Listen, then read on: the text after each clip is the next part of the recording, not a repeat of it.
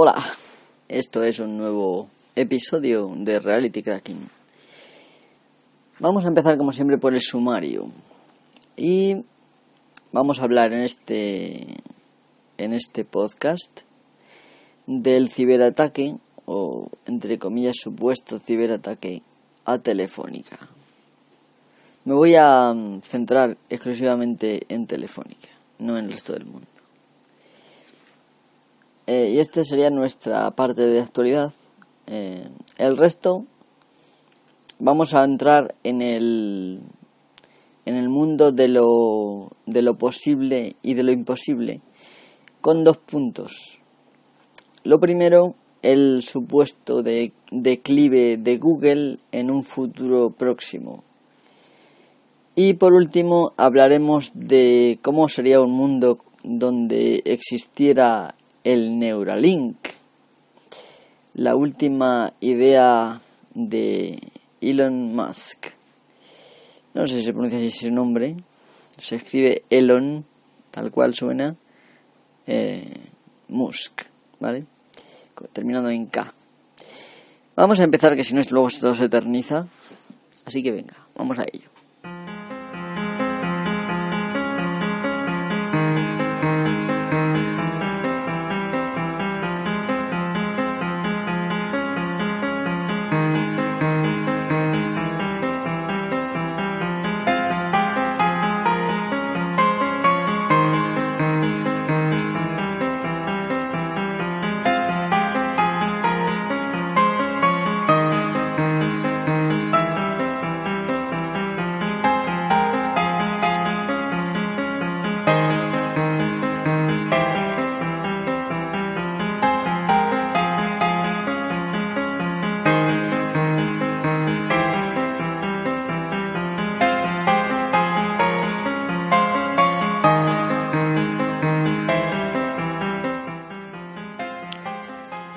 Aquí vuelvo y vamos a empezar con el ciberataque a Telefónica.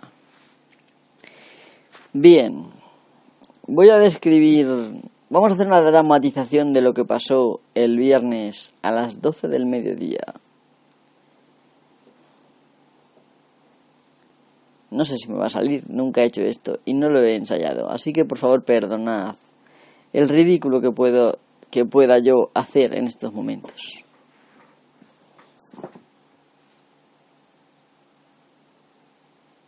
Sistemas. Aquí sistemas. ¿Qué desea? Mire usted, que me ha entrado un virus o algo. Por favor, vengan a ver. De acuerdo, no se preocupe, llamando a alguien.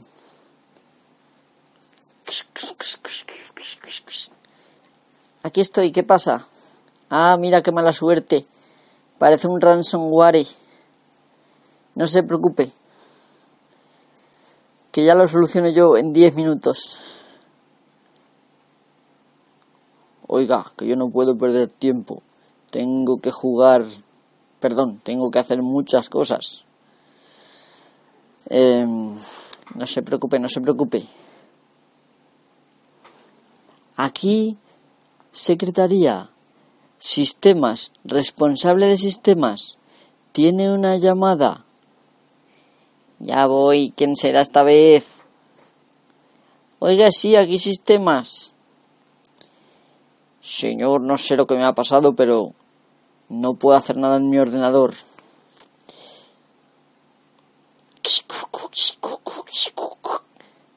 Así, ¿qué le pasa? Ay, qué mala suerte. Otro ransomware. Perdón. Total, imaginaros esto tres, cuatro, cinco veces. Y entonces. Os lo podéis imaginar si queréis más profesional y más menos cómico. Mm, porque, bueno, pues imaginemos que en Telefónica, si esto pasó en varios centros de datos diferentes, pues me imagino que habría más gente trabajando y todas estas cosas, ¿no? Pero imaginemos que después de pasar esto 3, 4, 5 veces, al responsable de sistemas le entra un miedo horrible y tiene una terrible perdón, un terrible presentimiento. Ah, que no será, que no será, que, ay, que, que no será. Alarma general, alarma general, tenemos un ciberataque. Apaguen todos los ordenadores. Tú, ¿qué? Tú, ¿qué? ¿Qué dices? Ahora mismo apaguen los ordenadores y váyanse a, a otro lado. Total, que viendo el arte mal parado, eh, porque evidentemente en cada en cada ordenador es posible que guardaran algún tipo de datos, lo cual sería poco práctico para una empresa, pero podría ser verdad. Y en fin, eh, ¿qué otro motivo tendrían para decir a la gente que apagaran los ordenadores y se fueran? Eh, pues no sé, eh, no sé. El caso es que, queridos oyentes, perdonad por esta pequeña broma, esto no es un ciberataque. Esto simplemente es mm, una infección de un virus con un cuyo payload, es decir, la actuación del virus se retrasa a una fecha y una hora concreta. No es el primer virus que hace esto. Por ejemplo, el famoso Viernes 13 y otros muchos tenían la malsana costumbre de, actuar eh, en un día concreto incluso en un día y un mes, no es necesariamente, ¿vale? Entonces, ¿qué ocurre? Si se te infectan los trabajadores y uno por uno, gracias a, una vez que ya está en la red local, gracias a un bug de Windows, que por cierto, hacía ya semanas que estaban los parches en las actualizaciones, pero bueno, digámoslo que podría ser una negligencia. El caso es que a través de esa vulnerabilidad, el propio virus latente, digamos, por decir lo que estaba ahí ejecutándose silenciosamente, se iba infectando un ordenador tras otro, eh, de forma que se infecte el mayor número de ordenadores de la red local eh, ya que a través de Internet, no siendo que venga por un medio como un correo electrónico, es imposible, eh, prácticamente imposible infectarse, ¿vale? Excepto que te bajes un archivo infectado, lo ejecutes, o recibas un correo electrónico, lo ejecutes, o te conectes a una página maliciosa y se salte todas las medidas de seguridad de la empresa, lo cual parece poco probable, aunque puede ser posible sobre todo en pequeñas empresas de Telefónica, no me lo esperaría. Vamos a ver. Mm, ¿Qué creo yo que ha pasado? Pues esto, ha pasado esto, ha llegado el virus a 1, 2, a 5 y a través de la vulnerabilidad el virus estaba configurado para contagiarse por la red a todo Windows visible.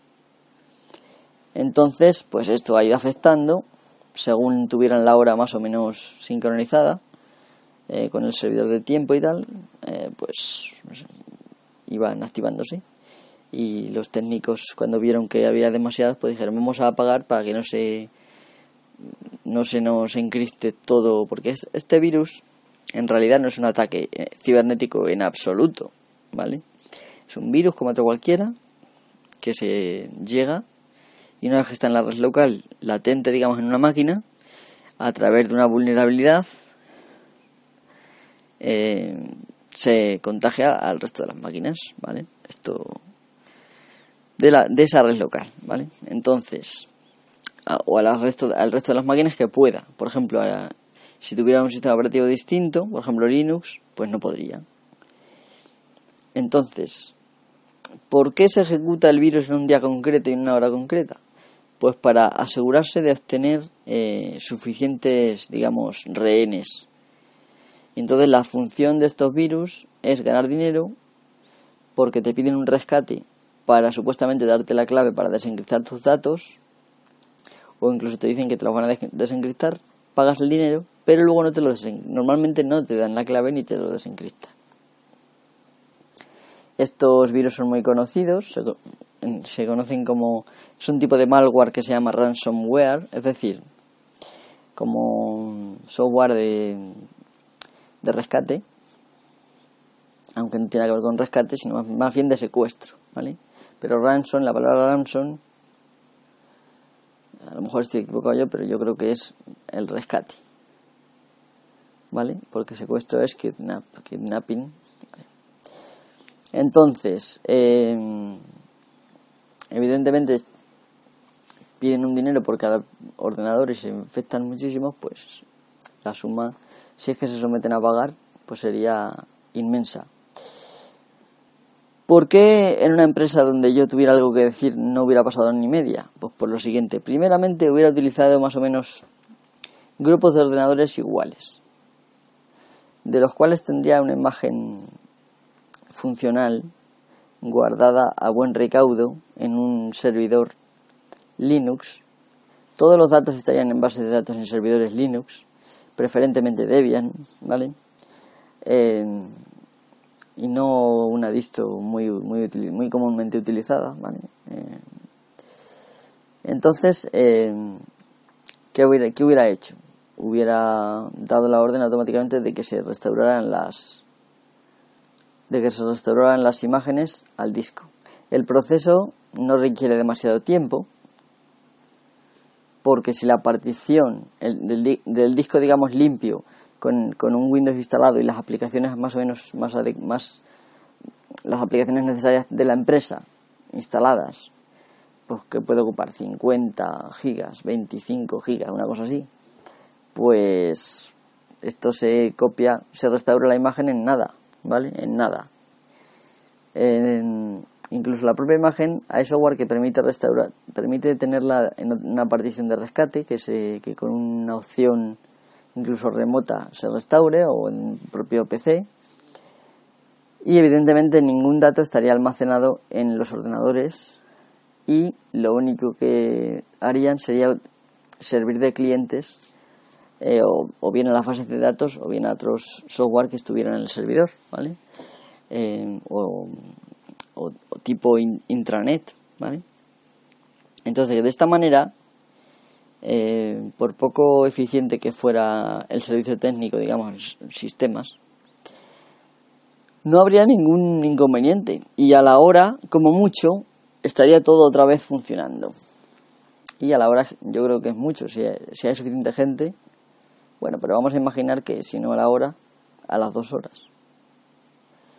Y sería todo el mundo a comer con eso solucionado y ya está. El problema es que seguramente tendrían parte de los datos en local. Y esto pues supone un problema más. Es verdad que hay ransomware que son fáciles luego de desencriptar porque realmente tienen un sistema de cifrado vulnerable. Eh, el cual no realmente no cifran con un sistema de claves fuerte, sino que utilizan algún sistema sencillo que se puede que es reversible sin necesidad de nada más que conocer el proceso. Y entonces, pues esto hay herramientas rápidamente accesibles para poder recuperar los archivos. Y bueno, pero como digo, en una empresa de este tamaño todo debería estar en un servidor fuertemente protegido y en varios servidores y los clientes, los PCs deberían de ser totalmente prescindible y podrían ser formateados todos los días en caso de necesidad, sin perder ningún dato. Todos los datos podrían estar remotamente, eh, por ejemplo, habría muchos datos que directamente estarían también en los servidores en carpetas de red dentro de los servidores, en fin. Evidentemente habría que pensarlo muy bien y tener dos dedos de frente y ya está, no, no habría que hacer nada más. Una cosa que quiero decir es que, vamos a ver, ha habido mucho revuelo de gente metiéndose con Chema Alonso. un chaval que empezó en Microsoft de España, dando charlas y tal para Microsoft. Y luego lo contrató Telefónica y creo que, aparte de que tiene el atractivo título de eh, Chief Data... Eh, vamos, que creo que es CD, CD, CDO, creo que es. Entonces es el responsable de los datos, supuestamente, pero es que además tiene eh, una microempresa de estas de Telefónica que se llama Eleven Paths. Entonces, con una empresa tan grande, me imagino que cada centro de datos tendrá su departamento de sistemas que serán los que se encarguen. Y este chico pues estará en otras cosas, me imagino. Lo tienen como ahí como una especie de persona insignia, la cual tiene que dar charlas y tiene que hacer otros trabajos que hacen allí en el Event Path. Ya está, pero él no es el responsable de la seguridad.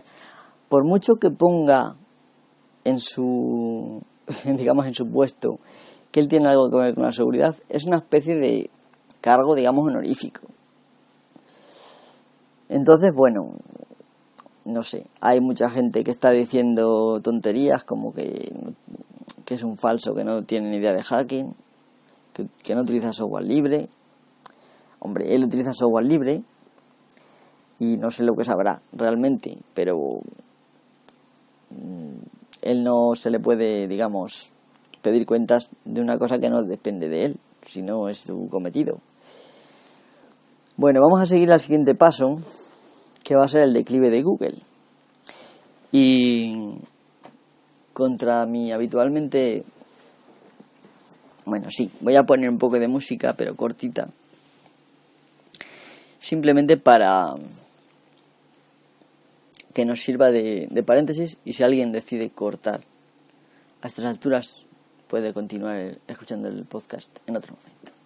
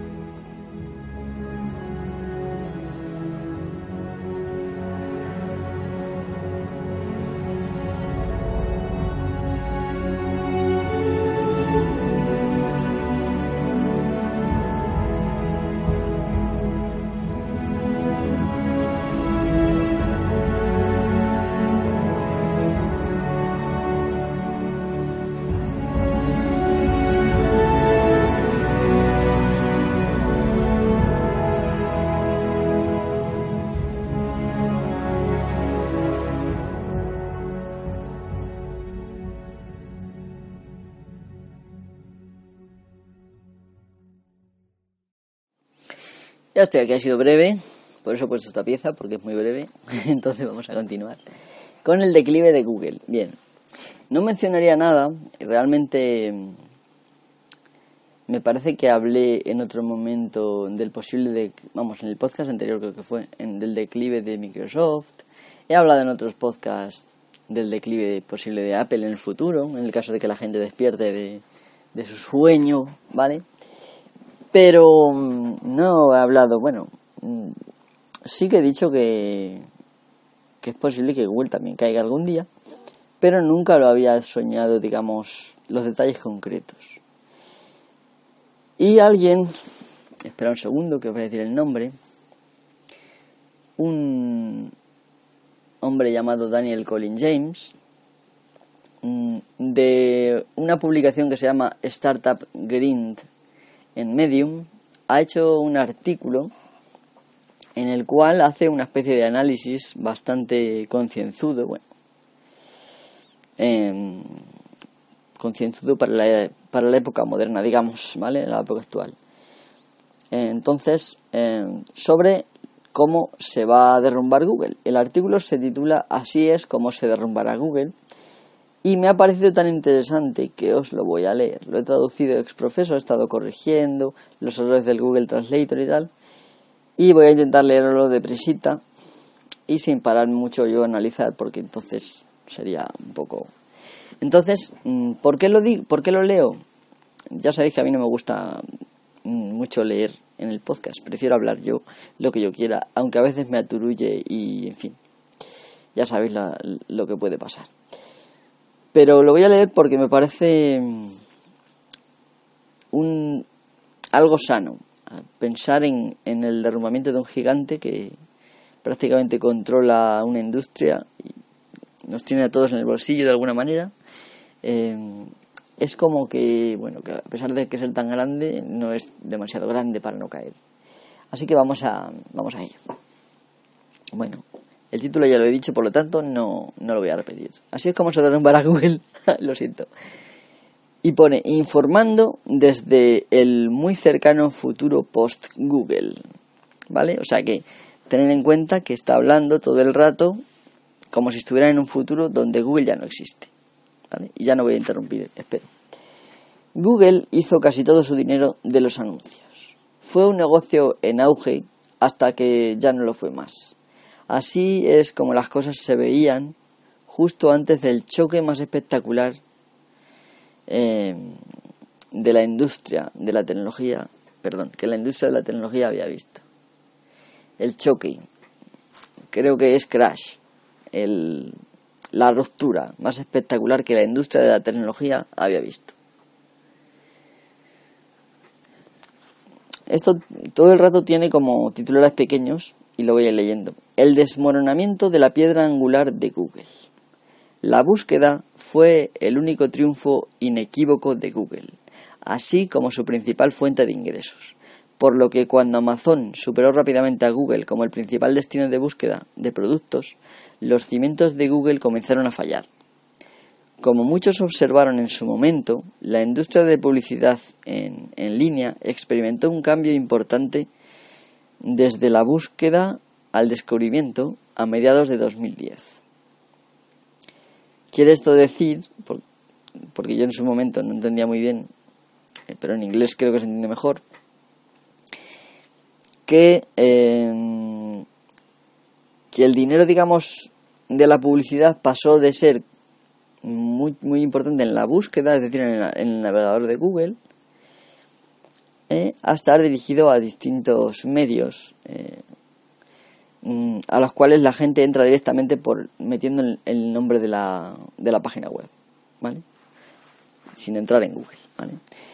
Mientras que Google protegía su monopolio en el mercado de publicidad eh, de búsqueda en crisis, Facebook, el mayor competidor de Google en el espacio publicitario, publicitario en línea, se colocó en el lado bueno de la tendencia y dominó la publicidad eh, con su con su sistema de, de meter publicidad eh, entre el contenido propio en Facebook, ¿vale?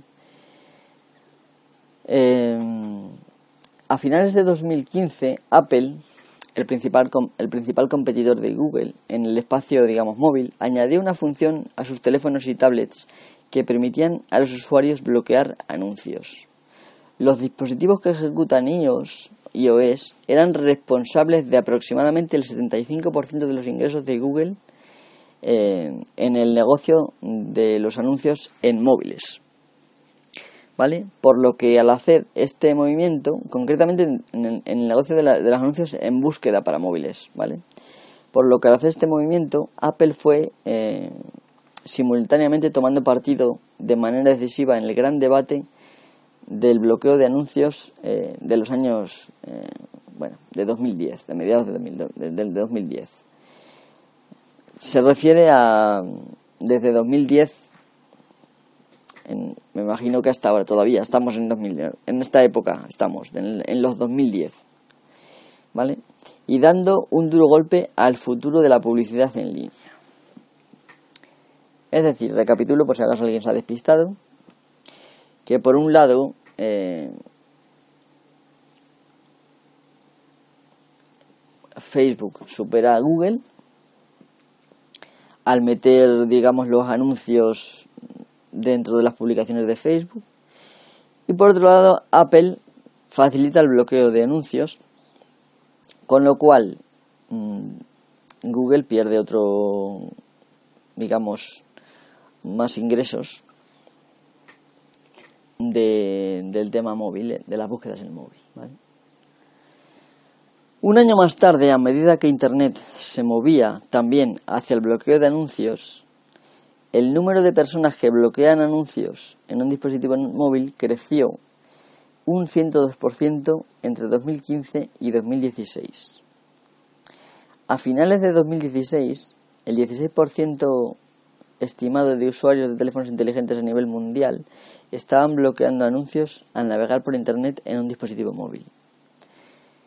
El número era tan alto eh, como el 25% para los usuarios de computadoras portátiles y de escritorio en los Estados Unidos, un país que representa el 47% de los ingresos de Google. Las personas más propensas a bloquear anuncios también fueron las personas más valiosas demográficamente, eh, los millennials y los que tienen altos ingresos. ¿Vale? Los usuarios de Internet habían hablado y odiaban los anuncios. A principios de 2017 Google anunció sus planes para, para construir un bloqueador de anuncios eh, en su popular navegador de Google Chrome.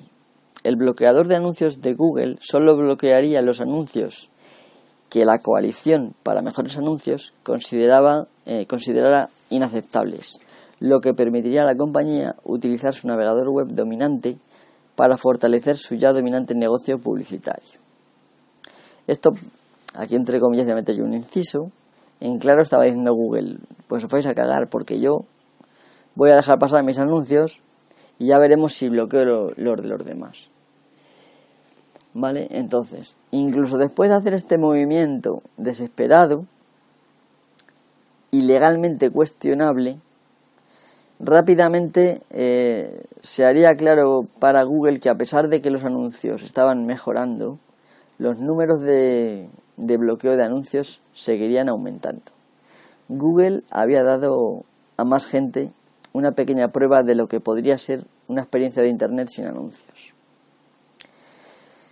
La compañía descubrió que no solo eran los anuncios molestos lo que no, los que no gustaban a la gente, eran los anuncios en general. Es decir, que la gente odiaba los anuncios. Los principales, digamos, líderes de la industria estaban preguntándose por qué a la gente no le gustan los anuncios. Ya era hora de que empezaran a preguntarse algo. Continuamos. Una plataforma clave en la que Google publicaba anuncios era YouTube, que compró en 2006 y rápidamente se convirtió en una de sus entidades más importantes. Pero incluso con una sexta parte del mundo visitando este gigante de vídeo compartido cada mes, YouTube nunca llegó a ser rentable. En un intento de combatir el efecto de los bloqueadores de, anuncios, YouTube lanzó un modelo de, de suscripción libre de anuncios a finales de 2015, pero los números de suscriptores fueron decepcionantes. Repito, Google eh, intentó eh, crear un modelo de suscripción eh, libre de anuncios para YouTube a finales de 2015 y fracasó. Continuamos. Los ya insuperables problemas de YouTube se multiplicaron a principios de 2017 cuando los anunciantes comenzaron a retirarse en medio de las controversias sobre la digamos colocación de anuncios y grandes generadores de ingresos comenzaron a abandonar el sitio. Estamos hablando de YouTube, ¿vale? Incluso aquellos que no bloqueaban anuncios se habían entrenado para ignorarlos por completo. Los investigadores calificaron este fenómeno como ceguera de banners el promedio de anuncios en banners al que se le hacía clic eh, es, eh, era de un triste 0,06 eh, de los espectadores, o sea, 0,06% de los espectadores. Es decir, que el 0,06% de los espectadores hacían clic en los anuncios en banners. Y de esos clics, aproximadamente la mitad eran accidentales. que lo daban por accidente. Las investigaciones mostraron que el 54% de los usuarios eh, reportaban una falta de confianza como razón para no hacer clic en los anuncios eh, en los banners. Y el 33% los encontraron completamente intolerables. Estas cifras pintan un cuadro bastante sombrío para la sostenibilidad de la publicidad online, pero especialmente para la posición de Google dentro de la industria. Aquí hay una especie de línea de independiente que dice, el potente motor de Google había empezado a chisporrotear. Se refiere al motor de búsqueda. Una oportunidad de resurgir y cómo Google la perdió. Si perder una parte importante de su público y molestar al resto no era lo suficientemente malo, Google tampoco logró adelantarse a uno de los mayores cambios en la historia de la tecnología. Reconocían la importancia de la inteligencia artificial, pero su enfoque perdió la carrera, dado que el pilar del buscador de Google se había vuelto inestable, mucho dependía de la estrategia de la compañía para con la inteligencia artificial. Em, hay un dicho y es que pasaremos de un mundo donde lo primero es el móvil, es decir, que las páginas web y todo va a ir encaminado primero al móvil y después a lo demás. Y vamos a evolucionar a un mundo donde lo primero va a ser la inteligencia artificial. ¿vale? Y eso que yo sostengo que no existe, pero bueno, eso ya hablaremos otro día. eso lo dice para que veáis la importancia de tomar una buena aproximación a lo que el mercado necesita en el tema de la inteligencia artificial. El entonces CEO de Google, eh, Sundar Pichai, eh, predijo en 2016 que el próximo gran paso será eh, que el propio concepto de dispositivo desaparezca y que con el tiempo la propia computadora, sea cual fuere su forma, será un inteligente ayudante que le ayudará con su día a día. Pasaremos de primero el móvil a un mundo de primero la inteligencia artificial. La capacidad de Google para reconocer la tendencia que se avecina y aún así fallar en aterrizar frente a ella, recordó a muchos observadores eh, sus fallas catastróficas en las industrias en auge de las redes sociales y la mensajería instantánea. Evidentemente, ni Google Plus, ni, ni Google, no me acuerdo ahora mismo cómo se llama, vamos, ni la mensajería de Google que durante un tiempo fue muy utilizada, pero que WhatsApp se impuso de mala manera. ¿Vale? Estas son cosas que mortifican a Google. ¿Vale? Hay una foto de Sundar Pichai eh, preguntándose cómo monetizar a un asistente virtual. Bueno, seguimos con otro punto. Google versus Amazon. Mientras tanto, en el 2014, Amazon lanzó un producto llamado Amazon Echo, un pequeño altavoz que podía ponerse en tu casa y responder preguntas, realizar sencillas tareas y comprar cosas en línea eh, para ti. Es decir, comprar, me imagino que en Amazon, claro. El Echo fue un gran éxito. Google lanzó un producto, vamos a poner entre comillas, de similares características, un producto claramente copiado que se llamó Google Home.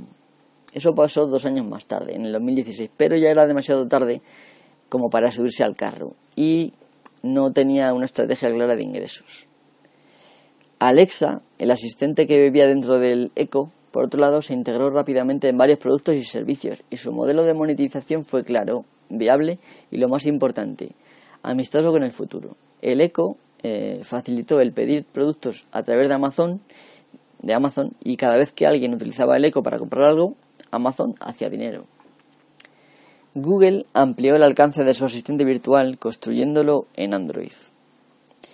Eh, pero al hacerlo todavía no proporcionó una respuesta eh, sobre cómo la tecnología generaría ingresos suficientes como para mantener el repertorio de las costosas innovaciones de Google. Los anuncios los anuncios de Google se basaban en pantallas, pero la interacción de voz, pues, se cargaba, digamos, las pantallas por completo. Google trató brevemente de reproducir anuncios de audio eh, en el Google Home, pero los consumidores, pues, a mí no me gusta llamarlos así, pero bueno, los consumidores eh, no se mostraron muy receptivos a que hubiera un chisme que les, dijera, que les diera anuncios de voz. Los inversores comenzaron a expresar sus preocupaciones en 2017, pero Sundar Pichai eh, les dijo que no se preocuparan, dejándoles asumir que Google utilizaría su vieja estrategia y analizaría las búsquedas de voz de los usuarios para que a esos mismos usuarios se les pudieran mostrar anuncios más adecuados en sus dispositivos con pantallas. Otro puntito, Alexa celebra su victoria sobre Google.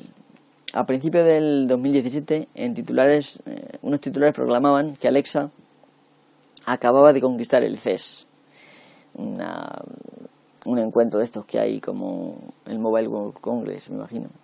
El mundo es el siguiente, rezaba el titular. Alexa acaba de conquistar el CES, el mundo es el siguiente.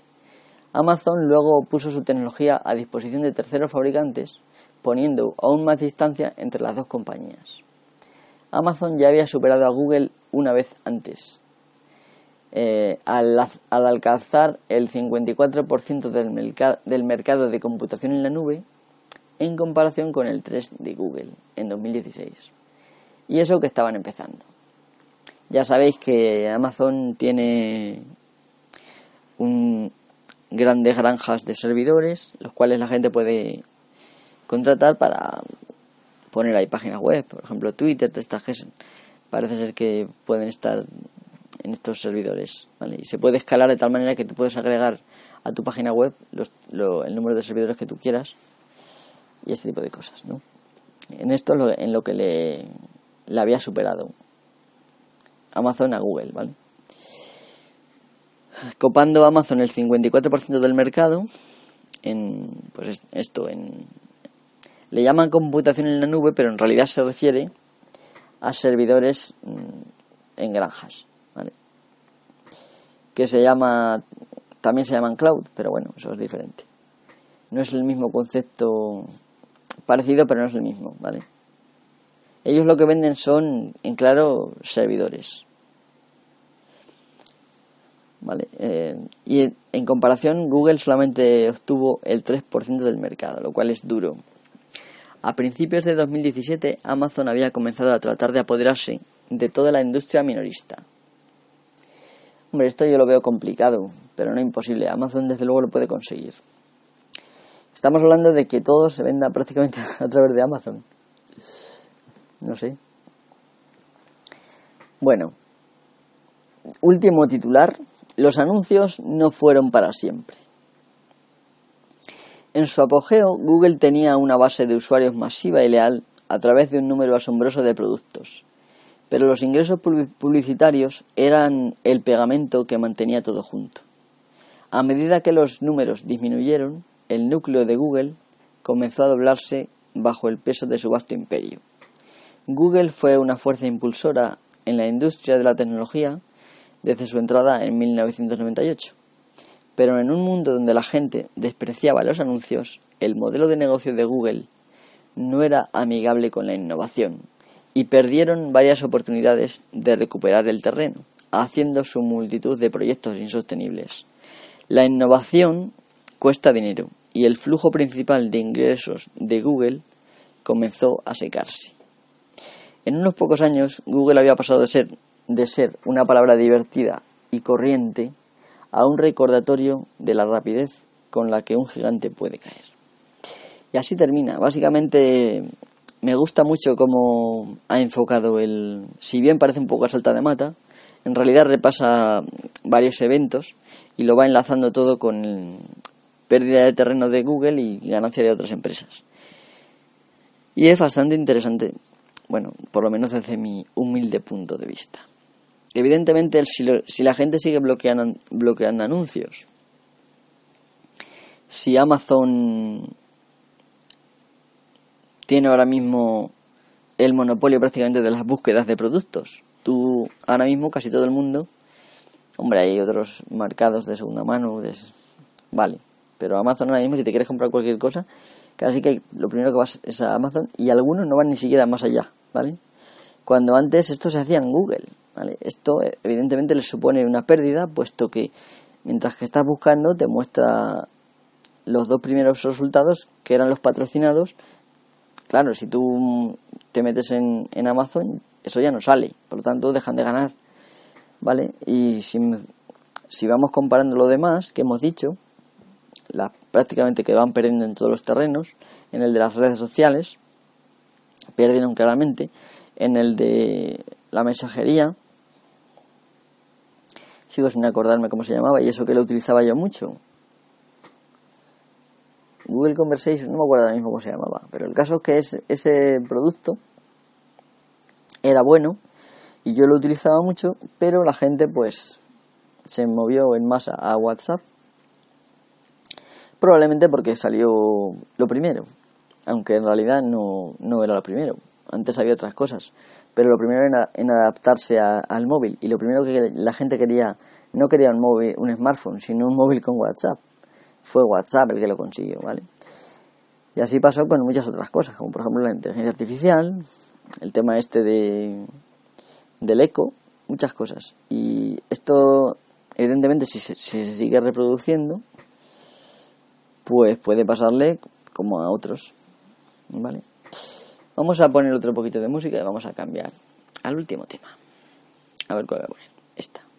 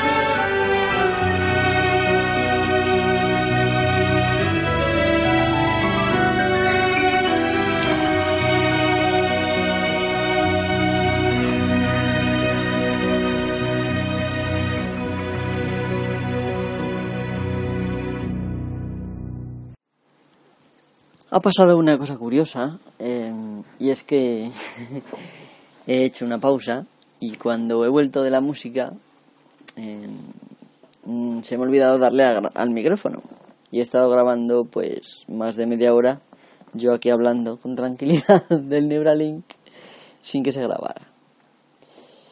Bueno, paré, decidí finalizar porque ya tendría que editar de alguna manera el audio y por lo tanto decidí finalizarlo y me puse a grabar otra vez.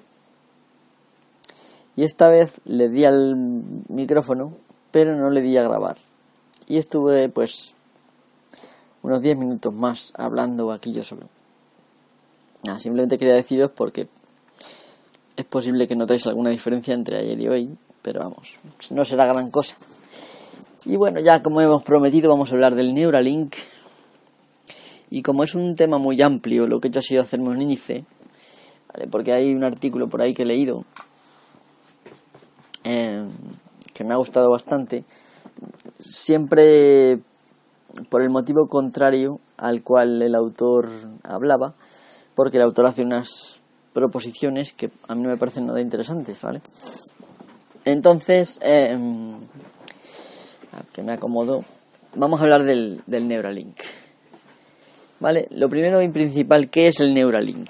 Bueno, pues el Neuralink es, imaginaros por un casual, que en vuestra cabeza os ponen una especie de red de sensores dentro del, del, del, del, cráneo y encima, o sea, entre el cráneo y el cerebro, ¿vale?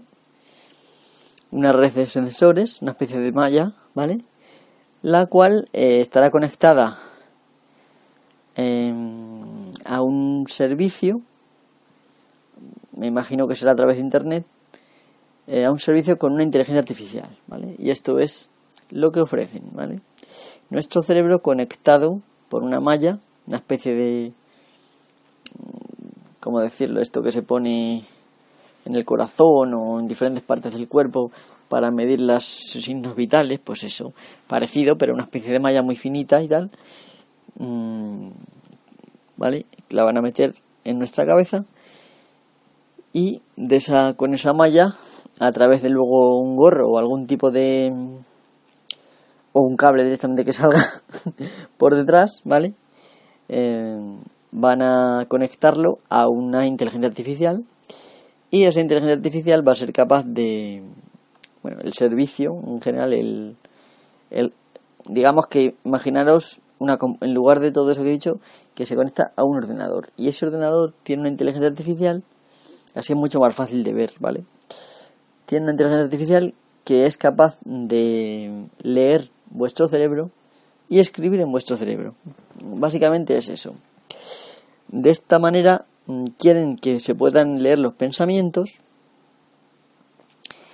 eh, y eh, permitir grabar información eh, de la computadora al cerebro y leer información, ¿vale? Esta información podría ser, por ejemplo, de los sentidos, como la vista, el oído, el olfato, el tacto, el gusto, o podría ser de otro tipo de información, ¿vale? Como por ejemplo información motora, información del posición del cuerpo, en fin, diferentes cosas, lo van a leer y eh, supuestamente es para que nosotros nos convertimos en una especie de cyborg el cual tiene constantemente conectado a un ordenador con, con inteligencia artificial el cual automáticamente nos sugerirá lo que necesitemos. Por ejemplo, imaginaros que vemos unas siglas que no conocemos y, y el servicio pues nos va a decir, pues estas siglas son tal, nos las va a decir directamente al cerebro, por lo tanto nos aparecerá directamente en nuestro pensamiento eh, el significado de las siglas, básicamente. Y de esta manera todo, ¿no? Entonces, para, para analizar un poco cómo sería el mundo con un Neuralink implantado en prácticamente toda la gente, he hecho una serie de ventajas eh, y una serie de una lista de inconvenientes. Como siempre, a veces me centro en lo negativo. Esta vez he intentado centrarme en lo positivo, que evidentemente hay muchas cosas negativas, pero me voy a abstener y solamente voy a mencionar más o menos algunas negativas, ¿vale? Entonces vamos a empezar por lo positivo Y es, el primero es adiós a las pantallas y a los dispositivos físicos. ¿vale? Ya no será necesario eh, una pantalla, puesto que automáticamente en nuestro córtex visual nos pueden poner las imágenes que sean o incluso datos mm, directamente en la cabeza, digamos, en el pensamiento, de forma que no necesitaríamos leerlo en una pantalla, sino que nos entraría directamente al cerebro, ¿vale? Entonces ya no necesitaríamos tener un móvil, porque ¿para qué? Estaríamos conectados a Internet y a través de nuestra querida IA sabríamos todo, ¿vale? Siguiente. Como he dicho, conexión directa del cerebro a Internet. Eh, y por lo tanto, acceso inmediato a la información, ¿vale? Imaginaros ahí la inteligencia artificial, eh, le pedimos cosas o está pendiente de lo que estamos haciendo y nos va facilitando la vida. Nos convertiríamos en una especie de cibor, una especie de ser humano avanzado, mm, un ser humano mutante con poderes eh, y podríamos hacer muchísimas cosas. Por ejemplo, también podríamos descargar datos al cerebro directamente, como en Matrix. Recordáis que en Matrix le enchufaron una cosa a Neo y al rato se levantó y dijo, sé Kung Fu. Y le dijo el otro, demuéstramelo. Vale, pues esto es igual. Podrían descargarse datos al cerebro y una vez descargados sabríais mm, pues la disciplina que fuera, la conoceríais. ¿Vale? Y ya está. También se podrían subir datos del cerebro a Internet. Esto es normal, es decir, yo podría, por ejemplo, mandar un correo electrónico con la cabeza o cualquier otro tipo de dato. igual, seguramente, mientras que estamos con eso puesto, mm, estarán constantemente bajando y subiendo datos. Eso es habitual, como si estuviéramos en un ordenador conectado a Internet, porque al final vamos a tener un ordenador conectado a la cabeza y ese ordenador conectado a Internet, ¿vale? Bueno, la telepatía será posible, ya que a través de Internet eh, y nuestro cerebro y el Neuralink podremos compartir pensamientos. Es decir, que yo puedo decirle, puedo hablar con cualquiera en cualquier momento o compartir un pensamiento. Por ejemplo, me mato en un accidente de coche y comparto un pensamiento con mis padres, oye, que me he matado, con mi, con mi esposa, ¿no? Con mi mujer. Oye, que me he matado. Oye, que estoy en tal lado y me he matado. Yo qué sé, lo que sea, ¿no? Oye, que vengas para acá a tal lado, estoy muy malo. en fin, eh, igual eso, ese dato lo podría mandar automáticamente eh, la inteligencia artificial cuando, cuando note que estamos mal, estamos graves, lo que sea, ¿no? Porque esos datos también los tendrá, me imagino. Si nos estropean en el accidente o lo que sea que nos pase. Con nuestro cerebro podremos interactuar directamente con el Internet de las cosas. Es decir, si en nuestra casa tenemos una cámara para vigilar a los gatitos o tenemos mm, unas luces que queremos encender y apagar por si acaso hay ladrones y tal y nos vamos de vacaciones para que piensen que estamos, directamente te diría tu madre, enciende la luz, que ya es la hora. Y yo directamente con un pensamiento ya, ya está mamá. o yo qué sé, encender la calefacción. Mm, una hora antes de llegar a casa o yo que sé, lo que se nos ocurra, ¿vale? Por ejemplo, si tenemos una especie de sistema de, de cocinado inteligente y automático, podríamos decirle, hazme unas hachas, hazme unas hachas o unas migas o lo que sea. Y estarían calentitas para la cena, para cuando llegara.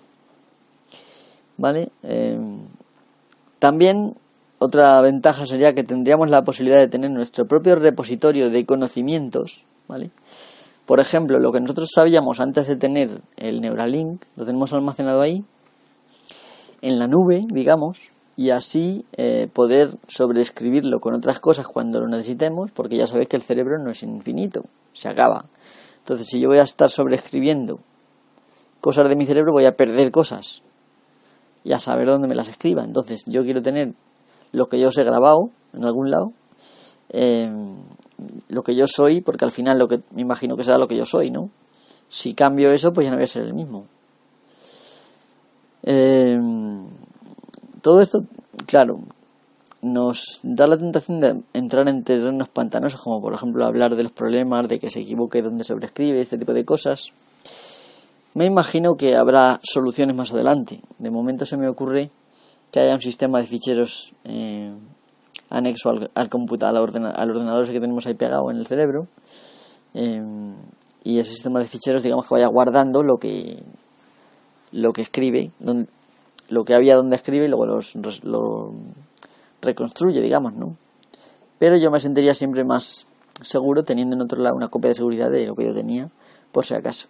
Y en cualquier momento eh, podemos instalarnos otras cosas, otras ideas, otros conocimientos de cualquier disciplina y cuando ya no lo necesitemos, pues podremos mm, volver a lo de antes y recuperar lo que se ha sobrescrito, ¿vale? O si queremos seguir así por un tiempo, pues, o por ejemplo indefinidamente, incluso poder ver, a ver qué tengo aquí, va, esto no me hace falta, bórralo. ¿Vale? Sería una forma de convertirse en un Sherlock Holmes que controlaba lo que metía en la cabeza. Decía que el cerebro, bueno, decía, claro, dice, porque es un personaje, eh, pero su pensamiento es que el cerebro no es infinito y que hay que tener cuidado con con lo que se mete. Está bien. Se podría hacer lo que es Sherlock Holmes. Lo que es Sherlock Holmes. Bueno. Eh, podríamos, por ejemplo, hacer la compra. Eh, por ejemplo, vamos a llegar a casa. Adiós, que no tengo pan. Y que cuando llegáramos a casa ya estuviera ahí el pan. ¿Vale? Eh, o decirle a nuestra tienda, oye, prepárame tal que voy a llegar, ¿no? Y en la tienda simplemente llegas y pagas y te lo llevas. aunque lo más fácil y sencillo es que te lo lleven a casa. ¿vale? Seguramente se inventará también algún sistema de teletransportación que hará mucho más sencillo todo esto, sin necesidad de drones ni historias. ¿Os imagináis que el gobierno nos pide que instalemos una pista de aterrizaje de drones en el tejado y una, una especie de, de chisme de distribución en la casa y así se encarecerían las casas todavía más? Una pena. Bueno, eh, aparte de hacer la compra, lo que se entiende por hacer la compra, también podríamos comprar, pedir cualquier producto directamente por la mente. Quiero tal, incluso repasar los productos. ¿vale? Imaginaros que esto, como puede escribir en mi córtex visual, podría yo estar dándole con el dedo sin el aire y repasando los productos. Ah, no, esto no me interesa, esto no. O haciendo lo mismo, pero mentalmente con el sin necesidad de visión, ¿vale? Porque estamos acostumbrados a pantallas y probablemente el Neuralink incorpore pantallas virtuales de estas que se ven en tu córtex visual y tú las vas a ver como si estuvieran delante de ti. Incluso puedes tener la sensación de que las tocas, aunque las atravieses, pues simplemente haciendo así con, la mano, ¿vale? Porque claro, el, Neuralink también va a poder escribir en tus sensaciones eh, auditivas, en tus sensaciones táctiles, en tus sensaciones de gusto, ya sabéis, ¿no? Entonces esto va a ser como la realidad virtual, pero a lo bestia. Eh, bueno, bueno, eso que estoy pensando viene después, ahora después lo explico. Eh, una de las cosas buenas que, que conllevaría esto sería también, por ejemplo, mejorar la conversación. Muchas veces estamos hablando y sabía esto, pero no me acuerdo ahora mismo. A ver, pues en ese momento, automáticamente, sin necesidad de decirle nada, la inteligencia artificial te diría, pues es esto lo que estás buscando, ¿vale? Eh, entonces, eh, pues como digo, el, el, sistema podría ir repasando lo que estamos hablando y yendo completando con datos lo que decimos, poniéndolo en nuestros pensamientos y nosotros tendríamos la decisión, digamos, la responsabilidad de decidir lo que queremos exteriorizar y lo que queremos que se quede ahí. Y de este modo nada se nos quedará ya en la punta de la lengua. ¿vale? incluso de cualquier tema que hablemos, de como podemos hablar incluso con amigos, otra cosa que podríamos hacer es preguntarle al amigo. Pero bueno, eso lo veremos ahora después. Bueno, se podrá ver la tele eh, o una película sin necesidad de un televisor. Simplemente nos, nos sentamos y decimos, pues quiero que a dos metros, tres metros me aparezca, a cinco metros me aparezca la tele. Podremos decir incluso el tamaño o si nos queremos meter dentro de, la película. ¿Vale? Y estaremos viendo ahí todo, ¿no? empezarán las películas a grabarse en 13 inmersivo, de tal forma que las experiencias se graben también, en fin, será un poco artificial al principio, pero luego ya irá mejorando y será como estar dentro de la película, allí al lado de, los personajes. Eh, y ya solo faltaría que las hiciesen para que tú pudieras también intervenir en la película y poder decidir cosas. Aunque sería un poquito, según qué película, sería un poquito acojonante, vamos, asustante, sería un poquito, no sé. Bueno, eh, la mensajería... Eh, ah, perdón, también podríamos hacer otra cosa y es, imaginaros que queremos ver una película, pero no tenemos ganas de verla, ¿vale? Nos la metemos temporalmente en el cerebro y es como si la hubiéramos visto. Y nos acordaríamos de los detalles, en fin, podríamos hablar con un amigo de la película sin haberla visto. Esto lo podríamos hacer en cuestión de segundos, me imagino. Porque el cerebro es muy rápido, me imagino. No sé, los límites ya se verán con el tiempo, ¿no? Entonces tenemos la opción de verlo o de hacer como que ya lo hubiéramos visto y tenemos ahí los datos, ¿no? Pero esta vez sin mentir y sin decirle a un amigo, sí, le ha visto, pero luego no tener ni idea de lo que está hablando el amigo.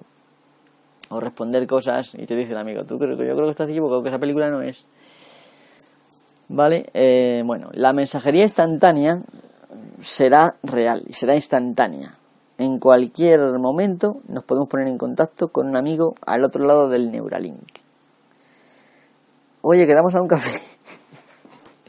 Podríamos incluso oír su voz sin necesidad de ningún tipo de... Bueno, evidentemente entre mi computador y mi inteligencia artificial y el suyo, pues habría una conexión, evidentemente, pero serían o bien compartimos pensamientos directamente o bien nuestra propia voz, ¿vale? Entonces, em, no sé cómo se haría esto, pero va a ser la hostia, verdaderamente va a ser el WhatsApp cosa del pasado. Aunque quizá en la realidad nuestra, en nuestro mundo alternativo en el que vivimos, el WhatsApp sea el que se encargue de eso. y entonces, al final va a ser todo así. Tendremos en el cerebro el Facebook, tendremos en el cerebro el Google, en fin. Bueno, los trabajos colaborativos o las explicaciones eh, en cualquier conversación contarán con la ayuda de poder transmitir imágenes, sonido y tal en tiempo real al otro en cualquier momento. ¿no? Entonces, imaginaos que estamos hablando, tengo que explicarle y cojo la servilleta del bar. No, no, esto ya es cosa del pasado. Aparece una pizarra ahí entre los dos y empezamos los dos allá a dibujar. Ah, esto es así, no, no, así no es y borro. No, así, así. Y, o podemos mostrar, por ejemplo, un vídeo de, de YouTube ahí en la nada y lo estamos viendo los dos. ¿Vale? Esto o los, o los 40 que estemos ahí metidos, ¿no? Porque, claro, en una conversación real vamos a tener un problema de espacio.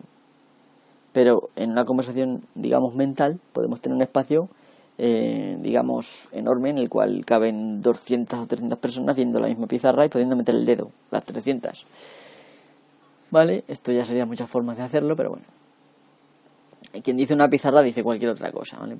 Imaginaros las pizarras estas inteligentes que hay en los colegios, en algunos colegios ahora. Pues una cosa, pero que se puede mover, poner donde tú quieras.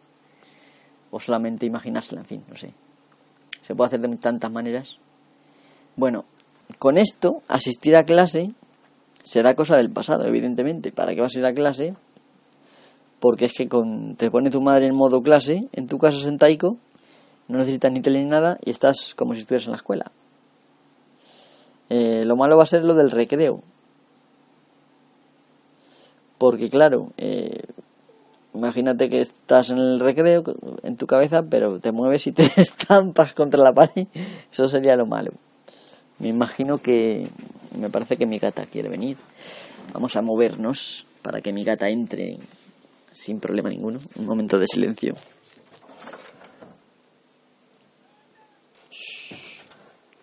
Creo que no la hayáis oído. Esperemos que no. Y ahora mi gata seguramente querrá agua. la madre que la. Esto de tener gatos es problemático. Ya lo digo. Ya lo digo que es problemático. A ver qué le echo agua a la gata. Esto de tener que ir, casi que voy a pausar. Y ahora cuando le eche agua a la gata, vuelvo. ¿De acuerdo? Ya estoy aquí otra vez. Bueno. La gata tiene gatitos. Ahí viene pues a verme un rato y a comer y tal, ¿no? Estoy pasando todo el día con los gatitos arriba. A ver, entonces, estábamos en que asistir a clases será cosa del pasado. Eh, tendríamos algunos problemillas, pero eso se podría solucionar simplemente con una especie de bloqueo que nos induciría el chisme, como cuando estamos durmiendo, para que no nos movamos y seamos sonámbulos, ¿vale? Bueno, eso ya se hablará con el eh, Elon Musk y eh, ya se lo comentaré yo por teléfono ahora dentro de un rato. Oye, esto tienes que ir pensándolo. Están un poco lejos del tema este, ¿no? Bueno, em, eh, no lo había dicho, ¿no? Esto es un proyecto que en realidad existe desde hace más tiempo. Se creó una empresa ahora unos años que se llamaba Neuralink y la compró un millonario anónimo por unos pocos millones y pues luego se descubrió que era Elon Musk. Ya sabéis que se escribe Elon Musk con K final, ¿vale? Entonces, pues este hombre está ahora mismo hablando de, por ejemplo, ayudar a las personas discapacitadas a mover, yo que sé, brazos prostéticos y tal, pero en el adelante pues será una especie de humanidad avanzada tal y como estábamos viendo. La siguiente ventaja, ya quedan pocas, sería que las redes sociales también cambiarán, como todo. Pensar en un amigo pues ya nos dará acceso a sus últimas publicaciones o los pensamientos compartidos, que será una nueva categoría, evidentemente, eh, dentro de las redes sociales. Perdonad por el ruido y la estática, pero el gato quiere salir. Esto es, en realidad tú no entrenas a tu gato, tu gato te entrena a ti para hacer las cosas más anodinas y absurdas. Pero por el cariño mutuo, bueno, por el cariño mío hacia el gato, pues me dejo domesticar por mi gata, Jicar. Y para colmo tengo dos, así que me tienen hipnotizado. Y las dos tienen gatitos. Por, por, cierto, si alguien quiere un gatito, tengo diez. Bueno, ya tengo ocho, me parece. Se llevó dos mi hermano para un compañero de trabajo. Me quedan ocho.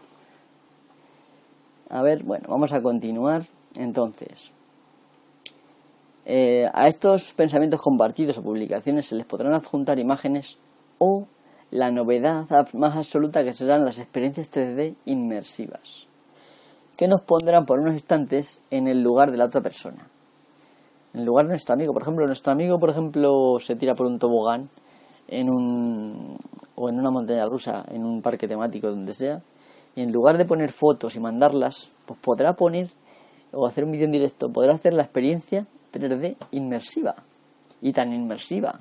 Nos vamos a sentir igual que, ella. Y es posible que sin haber montado en la montaña rusa echemos la pota después o durante. Eh, evidentemente se pueden compartir experiencias más agradables.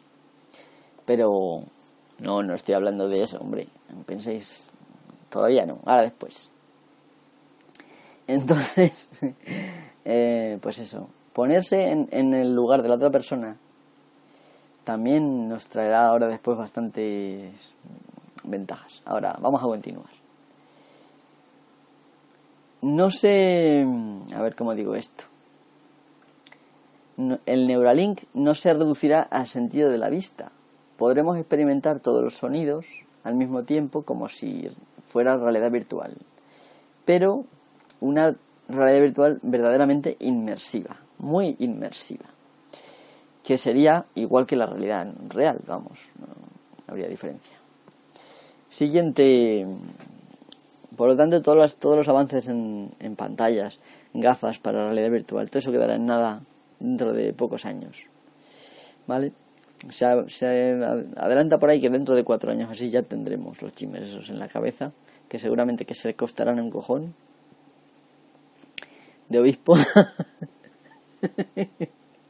Cuidado, no digo cualquier cojón, ¿vale? De obispo. ¿Vale? Eh, bueno, los médicos, esta es la siguiente ventaja, los médicos eh, podrán sentirse momentáneamente como sus pacientes para así poder mejorar el diagnóstico. Por ejemplo, un niño pequeño de pocos meses que no habla, ni hace gestos ni nada, a veces es difícil saber lo que le pasa. Tú te pones en su lugar y aparte de sentirte como un niño, sabes si tienes hambre, si tienes sueño, si tiene dolor de tripa que te duele la boca, lo que sea, ¿no? o que le duele el culo, ¿vale? O un pie. Entonces esto es, inmediatamente el médico, mm, después de darle al botón para apagar las sensaciones esas y volver a sus sensaciones habituales, eh, pues el médico ya sabe lo que le pasa al niño y automáticamente le manda. Esto además podría hacerse en la distancia, es decir, que ya ni siquiera tendremos que ir al médico. Simplemente mm, deseo ver al doctor no sé cuántas, ¿no?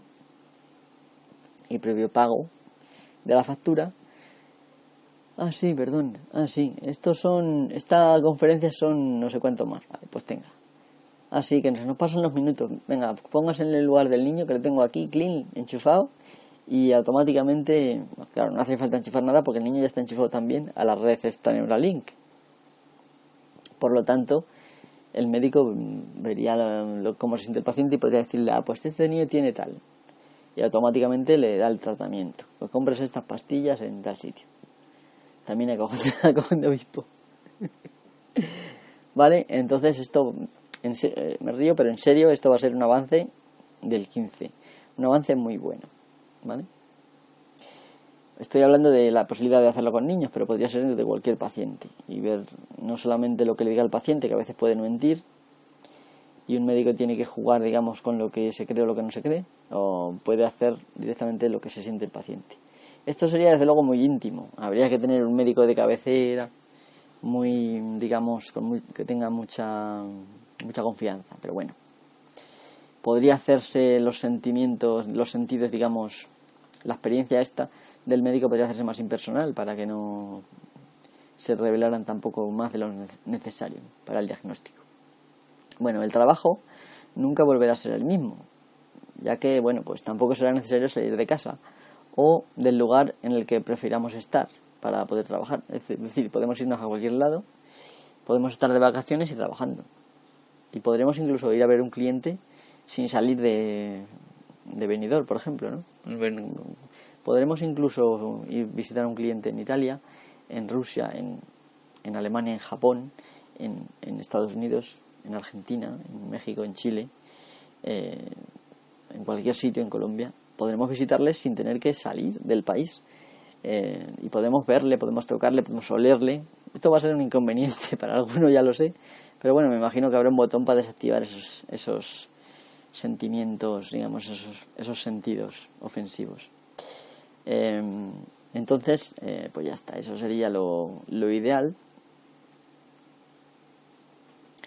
Hace poco en las profecías creo que mencioné que la gente podría algo parecido a esto, ¿no? Pero bueno, eso eran mis profecías, ¿vale? Bueno. No, no había visto todavía esto del Neuralink, ni siquiera lo había oído, por lo tanto no veo la tele, entonces no, por lo tanto no, no penséis que os engaño. Fue una profecía real que puede ser que se cumpla. Eh, todo lo que dije, ¿vale? Em, todo esto de que puedas pueda cambiar el cielo, por otro puedas dejar de ver a alguien, esto va a poder ser con esto también, porque puedo decir, no, no, pues cada vez que me vea a mí que salga una silueta negra o que no me vea directamente, ¿no? Esto puede hacerse con los edificios también, en fin. Así cosas problemáticas. Bueno, eh, arreglar el ordenador de un cliente o un amigo ya no requerirá tampoco de desplazamiento, ya que sin necesidad de programas como TeamViewer podemos ver lo que el otro ve y realizar las acciones a distancia para solucionar el problema. Podríamos, por ejemplo, decirle, déjame manejar tu mano y tu, tal, ¿no? Tu nariz para darle a la tecla y manejaríamos el ratón y el teclado y tal, siempre y cuando que, que tenga ordenador, porque a lo mejor ya ni tiene, y lo que os ha estropeado es el Neuralink. Entonces sí que voy a tener que ir a su casa a mirárselo.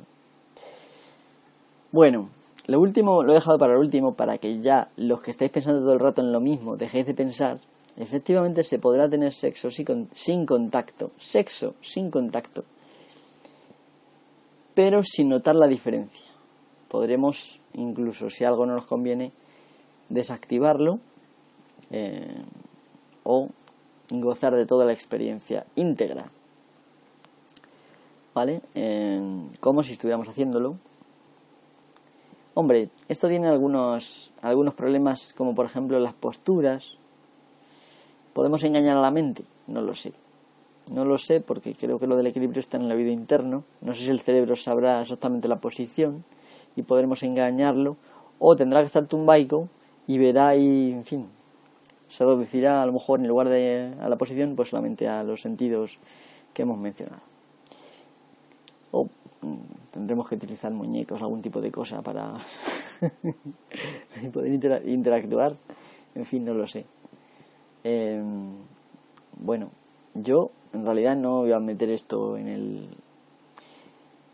en el en el podcast porque no quería avergonzar a nadie eh, y menos a mí mismo. Pero como sé que estáis pensando todo el rato, desde que empecé a hablar de esto, en esto, pues lo he puesto también para que veáis que, bueno, soy un ser humano. Bueno, vamos a ir ya a los inconvenientes, aunque evidentemente podría hacer una lista más larga. Ya llevamos 30 minutos, 31 minutos hablando de esto y el podcast se va a alargar bastante. Así que vamos a continuar con los inconvenientes que, como he dicho antes, son muchos menos, para que no me digáis que soy demasiado negativo, ¿vale? Bueno, el principal inconveniente será que como no tendremos dispositivos físicos, ni smartphones, ni PCs, aunque esto entra en contradicción con la profecía de que los PCs van a desaparecer eh, cuatro minutos antes del apocalipsis, mm, bueno, igual en eso no acierto, no se sabe, ¿no? Yo creo que voy a acertar, ¿vale? Y que esto a lo mejor no sucede, pero ya que sepáis que se contradice. No las tengo delante, según lo que me acuerdo, ¿vale? Entonces, mm, al no tener dispositivos físicos, el servicio estará seguramente en una nube controlado por una compañía, la cual podrá tomar decisiones aunque estén en contra de los intereses de, nosotros los usuarios, ¿no? O sea, que podrán hacer lo que les dé la gana si nos guste o no, ¿vale? El siguiente inconveniente es que los anuncios interrumpirán constantemente nuestra visión y serán anuncios en movimiento, con sonido, tacto, olores y sabores. ¿Os imagináis esto? Que venga una tía a vendernos un coche en la esquina y le huele el alerón. ¿Os imagináis? en fin, eh, perdonad por la gracia, pero... y si es perfecta, mucho peor porque te pondrá loco y resulta que es de mentira, ¿vale? Pero, en fin, no sé. Eh, desde luego se podrá interactuar con los anuncios de otra manera. Igual a alguna gente le gusta, pero serán muy disruptivos los anuncios y todavía serán mucho más eh, fuertes para convencer a la gente para comprar lo que no necesitan, ¿vale? Y si vas a comprar lo que no necesitas, mal apaño. Te vas a gastar tu dinero vas a gastar tu vida en comprar tonterías, que es lo que suele pasar ahora mismo, pero bueno. ¿Cómo puede ser que a estas, a estas alturas me pique un oído? Bueno. Vale, entonces, eh, aparte de todo esto de que nos interrumpirán constantemente nuestra visión, hombre, me imagino que se adaptarán al, al entorno. Por ejemplo, si entramos en una tienda, pues saldrá encima de la puerta o si estamos hablando con el, con el de la tienda, saldrán en los estantes o encima de los estantes, o saldrán así semi-transparentes delante de los estantes, etc. etc, También nos van a aparecer en los sueños, y esto seguramente intentarán algunos activistas hacerlo ilegal, pero no será fácil de conseguir, aunque al final creo que se consiga, de que en los sueños nos dejen tranquilos. Aún así, como durante el día veremos anuncios, en los sueños también los veremos, provocados directamente por nuestros recuerdos y tal, ¿no? Bueno, seremos controlados mucho más profunda y eficientemente que nunca lo hemos sido antes. Sabrán todo de nosotros, todo.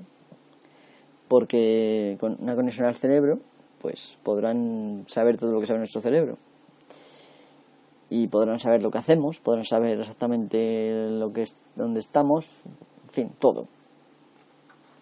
Evidentemente, si esto se hace de la buena manera, y es decir, que cada uno tenga en su casa su servidor y que se conecte ahí, pues ese factor se descarta en un primer momento, ¿vale? Se nos negará el trabajo por una depresión o por simplemente que hayamos bebido mucho el día anterior ya que sabrán absolutamente todo de nosotros.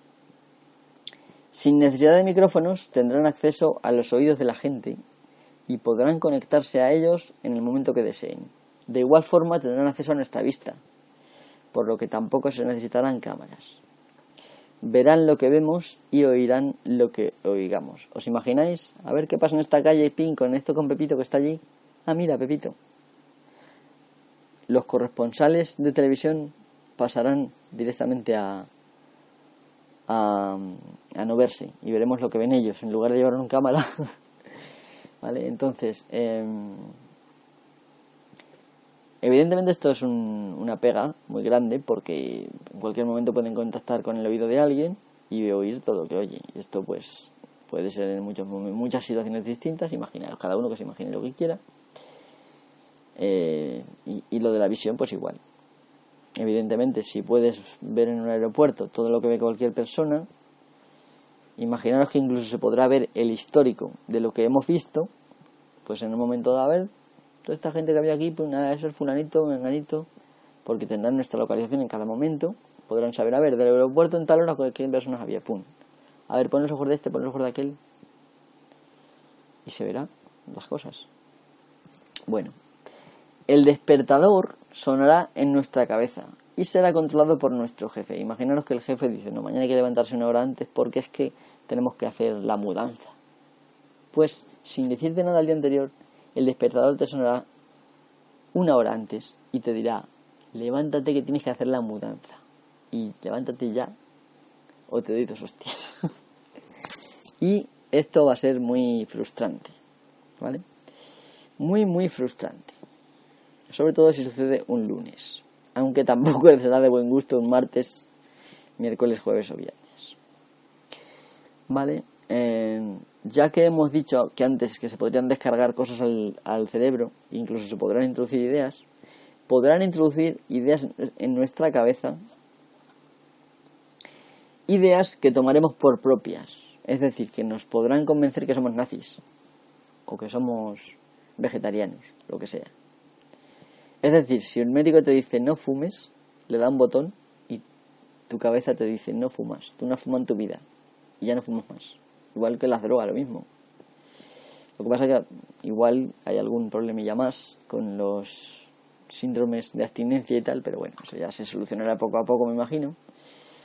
Eh, bueno, podrán introducir, como he dicho, ideas en nuestra cabeza, por, ideas de cualquier tipo. Por ejemplo, esta mañana ha llovido, aunque no haya llovido. O ideas como, por ejemplo, hoy has mojado y tú no has mojado pero te vas tan contento a tu casa. Ah, un sábado que he mojado, qué guay. Bueno, pues. Pero estas cosas son triviales. Pero imaginaros cosas a lo bestia. Como por ejemplo, hoy has dejado a tu mujer. Tu mujer te dice, te ha dejado el marido. Y llegas a tu casa y dices. Te echa la bronca, te tira los platos a la cabeza y los jarrones y te mata. Bueno, el último problema que, que yo le veo tanto si está en un servidor controlado por una compañía, en una nube de servidores, o si está en tu casa, en un ordenador que tú controles, un hacker podría